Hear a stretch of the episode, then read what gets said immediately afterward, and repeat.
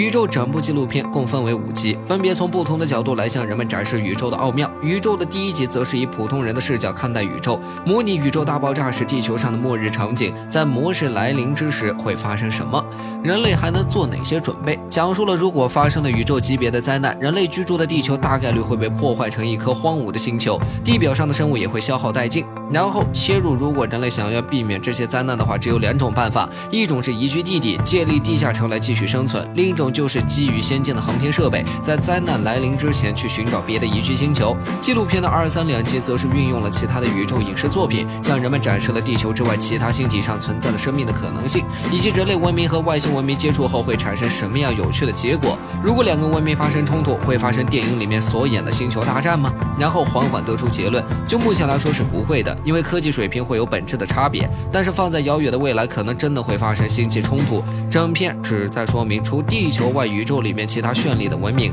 充满了真实和权威性。第四集则是以宇宙的禁区黑洞为切入点，向人们讲述了黑洞的尽头会是什么，人们进入黑洞会怎么样。黑洞是一个可以将所有物质吃掉的家伙，就连光都逃不掉。但是被吃掉的东西就此消失了吗？这一部纪录片就给出了相关的猜想：被吃掉的家伙不一定是消失了，很有可能通过黑洞进入了别的宇宙空间，第五集则是跟人们讲述了茫茫宇宙缘起何处，向我们解释了宇宙可能从大爆炸产生而来，还有可能是从黑洞里面诞生的。此外，整部纪录片除了向人们展示干货满满的知识外，全片对色彩的运用也是非常值得人们学习的。比如面对浩瀚无垠的宇宙深处时，整幅画面的主题色彩就是神秘的银灰色为主色调，而镜头切换到地球时，色彩则主要是以蓝绿色为主，展示生命的蓬勃发展。如此一部绚丽辉煌的纪录片，你会为之心动吗？